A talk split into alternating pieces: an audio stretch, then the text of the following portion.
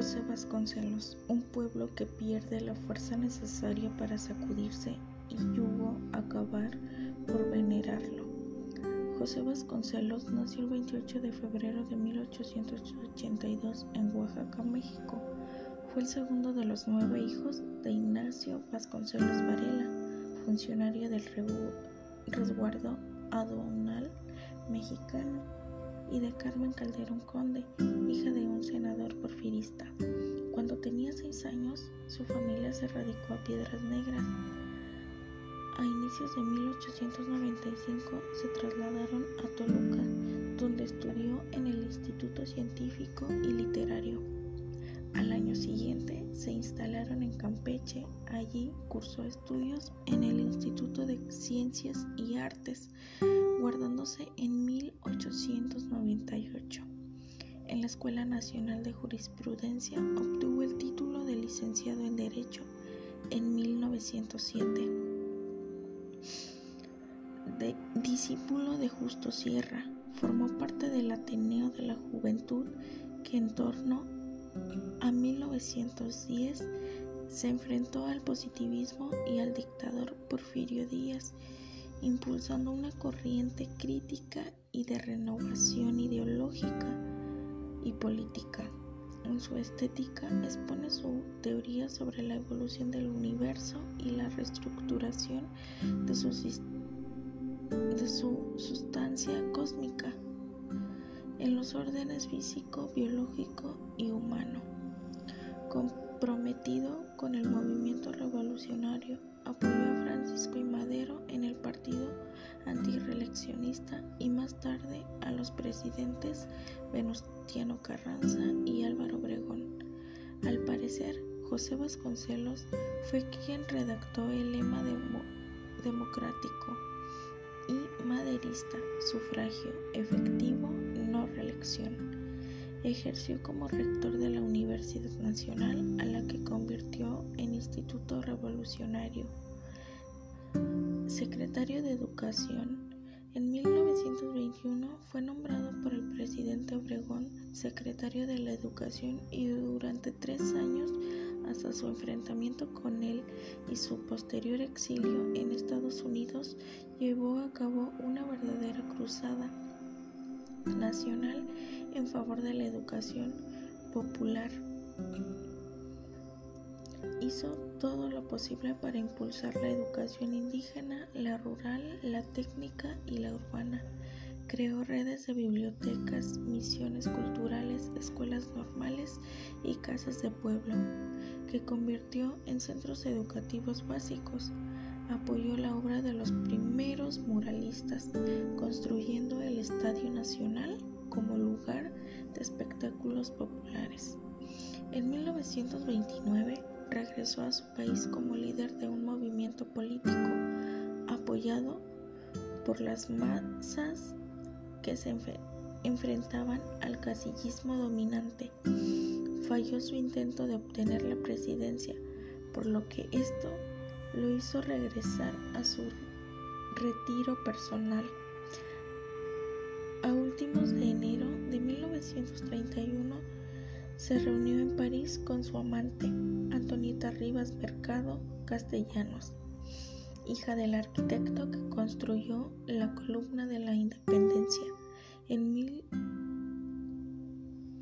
El 10 de febrero, Antonieta se suicidó en la Catedral del Norte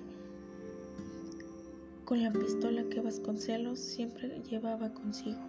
En 1933 Vasconcelos se trasladó a Argentina y en 1935 a los Estados Unidos. Regresó a México el 21 de septiembre de 1938. Estableció o estableciéndose en Hermosillo.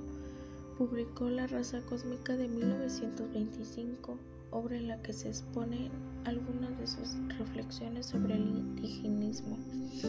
En su obra filosófica se reivindica la intuición emotiva opuesta a toda forma de intelectualismo y a la que sitúa a la base de su sistema metafísico.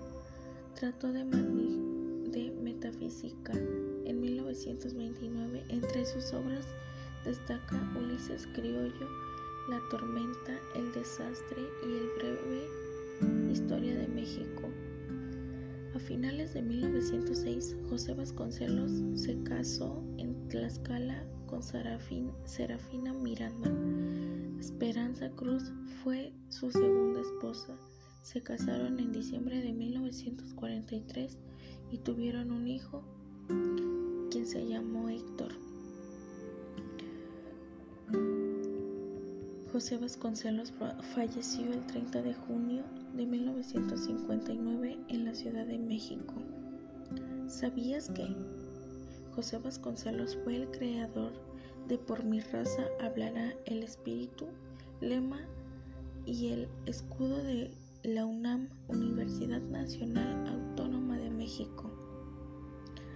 Algunos de sus cargos fue rector de la Universidad Nacional Autónoma de México del 9 de junio de 1920 al 12 de octubre de 1921. Fue predecesor de Balbino Dávalos Balquín, sucesor de Mariano Silva y Aceves. Fue el primer secretario de Educación Pública de 1921 a 1924 y sucesor de Bernardo Gastelum.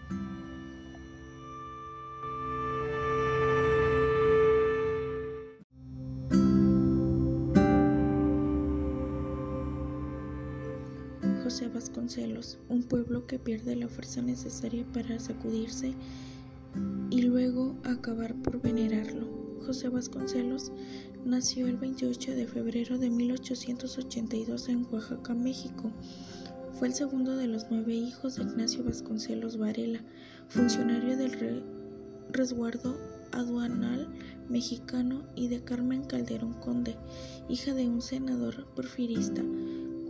Cuando tenía seis años, su familia se radicó en Piedras Negras.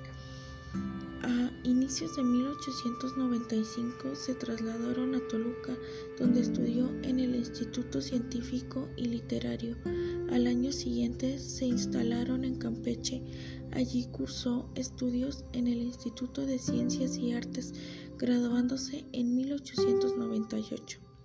En la Escuela Nacional de Jurisprudencia obtuvo el título de licenciado en Derecho en 1907 discípulo de Justo Sierra, formó parte del Ateneo de la Juventud que en torno a 1910 se enfrentó al positivismo y al dictador Porfirio Díaz, impulsando una corriente crítica y de renovación ideológica y política.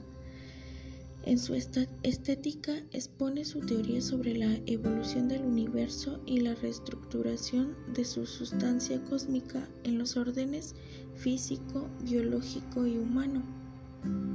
Comprometido con el movimiento revolucionario, apoyó a Francisco I. Madero en el partido antireeleccionista y más tarde a los presidentes Venustiano Carranza y Álvaro Obregón.